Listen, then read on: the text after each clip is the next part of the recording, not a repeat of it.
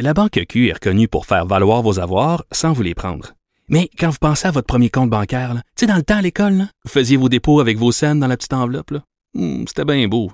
Mais avec le temps, ce vieux compte-là vous a coûté des milliers de dollars en frais, puis vous ne faites pas une scène d'intérêt. Avec la Banque Q, vous obtenez des intérêts élevés et aucun frais sur vos services bancaires courants. Autrement dit, ça fait pas mal plus de scènes dans votre enveloppe, ça. Banque Q. Faites valoir vos avoirs. Visitez banqueq.ca pour en savoir plus. Mario Dumont. Il s'intéresse aux vraies préoccupations des Québécois. La santé, la politique, l'économie. Le retour de Mario Dumont. La politique, autrement dit. Alors Vincent, dans les nouvelles aujourd'hui, euh, on va parler avec le ministre de la Santé dans, dans quelques, quelques secondes, là, mais euh, il y a un cas maintenant aux États-Unis probablement de ce virus qui est parti en Chine. Hein?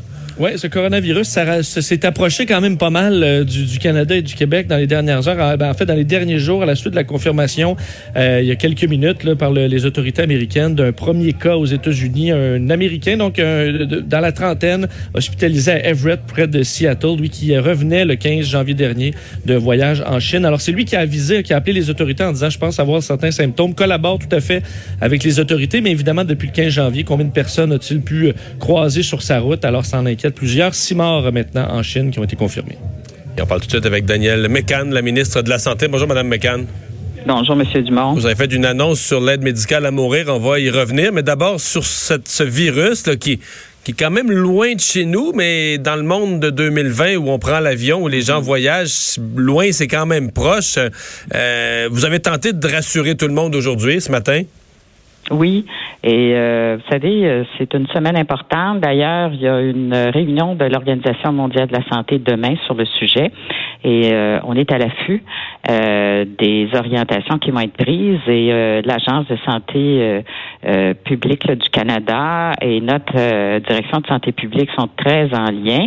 vous êtes au courant évidemment qu'il y a eu des mesures qui ont été mises en place dans les aéroports du pays, incluant Montréal, pour vraiment surveiller et trier. On, on hein, est, on est confiant de ça, des mesures systématiques pour vérifier Oui. toutes les, les vols qui arrivent de la Chine? C'est ça. Exactement, euh, de- des endroits là euh, comme la Chine qui ont été euh, touchés.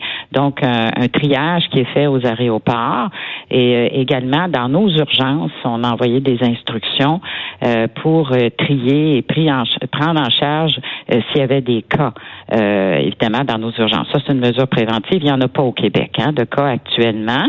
Alors si la population a besoin d'informations, on peut appeler au 811 à Info Santé également. Mais évidemment, euh, on suit la situation d'heure en heure. OK. Euh, et, et les mesures sont, sont prises advenant qu'on qu'on trouve un cas ou qu'on découvre qu'un Canadien, un Montréalais, par exemple, Oui. qui a visité la Chine, et, euh, en peu de temps, on aurait toutes les mesures, on saurait quoi faire? Oui, parce que on a beaucoup appris euh, de la situation qui s'est passée il y a 20 ans avec le SRAS à Toronto. Euh, et euh, on a vraiment maintenant des mesures, des protocoles qu'on peut mettre rapidement en place dans ce type euh, de situation, euh, des mesures d'isolement entre autres, mais des mesures aussi d'intervention. Alors, nos équipes sont prêtes euh, si jamais on doit le faire et euh, évidemment, on va attendre l'évolution des choses, euh, notamment euh, la décision de l'Organisation mondiale de la santé euh, demain. qu'on surveille euh, demain. Euh, bon, revenons au sujet sur lequel vous avez fait une annonce euh, il y a un peu moins de deux heures. Est-ce qu'on peut dire qu'en matière d'aide médicale à mourir, vous donnez suite d'une façon à peu près complète au jugement de la Cour, euh, jugement demandé par euh, messieurs, madame Truchon et Gladu? Oui, je pense que c'est comme ça qu'il faut le comprendre. On a pris une période de réflexion. euh, pour vraiment être certain que nous prenions la bonne décision, euh, parce qu'on avait toujours la possibilité de modifier notre loi, euh, même si on ne peut pas remettre le critère de fin de vie, mais peut-être faire d'autres amendements. Et on a jugé que euh, nous pouvons la laisser telle qu'elle et euh, prévoir dans nos guides de pratique euh, des ajustements, euh, évidemment dans un contexte où on n'a plus le critère de fin de vie, Mais évidemment, on conserve les cinq autres critères qui sont très importants et c'est pour ça que nos équipes, euh, notamment au Collège des médecins, dans les ordres professionnels, à la Commission des soins de fin de vie, nous ont dit qu'avec les cinq autres critères, on est dans une situation où on peut vraiment procéder euh, sans modifier la loi, en respectant euh, les droits et les souhaits euh, des personnes qui désirent recevoir l'aide médicale à mourir. Je vous rappelle, Monsieur Dumont, ces critères sont importants. Il faut être atteint d'une maladie grave et incurable. Il faut être majeur, apte à consentir aux soins. Il faut que la situation médicale, là, ce soit un déclin avancé, irréversible de nos capacités. Il faut qu'il y ait des souffrances physiques ou psychiques constantes, insupportables, qui peuvent pas être apaisées. Alors, euh, ça, ce sont des critères qui sont maintenus. Mais demain matin, là, demain matin, ce sont ces critères-là. Donc, si quelqu'un, euh, ce que vous avez annoncé aujourd'hui, c'est effectif immédiatement? Non.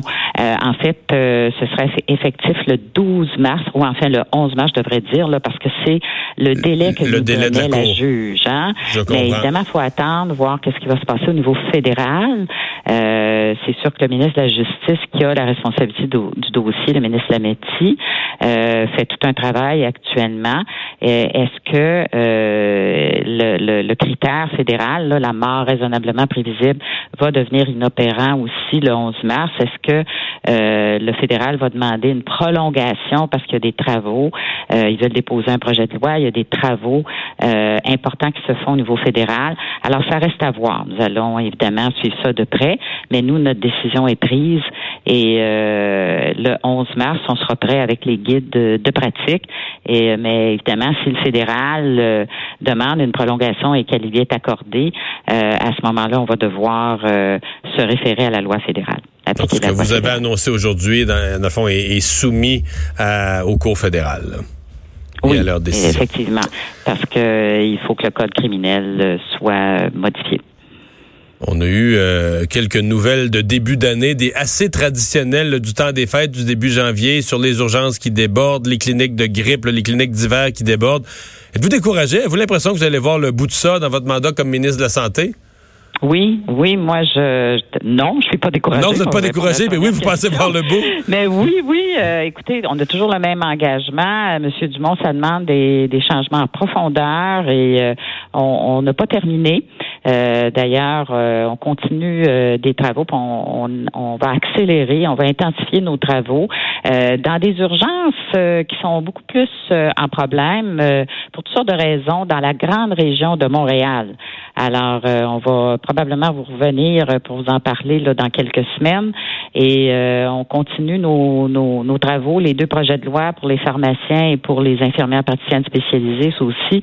On espère que ça va euh, euh, vraiment arriver à bon port en 2020, des changements importants. Puis avec les médecins de famille également, là, on discute vraiment de différentes stratégies pour augmenter l'offre de services au niveau des médecins de famille. Alors moi, je maintiens les engagements que nous avons pris et euh, nous tenons à vraiment améliorer les services en première ligne avec euh, un accès facile pour notre euh, population. Madame McCann, merci d'avoir été avec nous cet après-midi. Fait plaisir. Au revoir. La ministre québécoise de la Santé. On fait une pause. On va parler culture et sport dans un instant.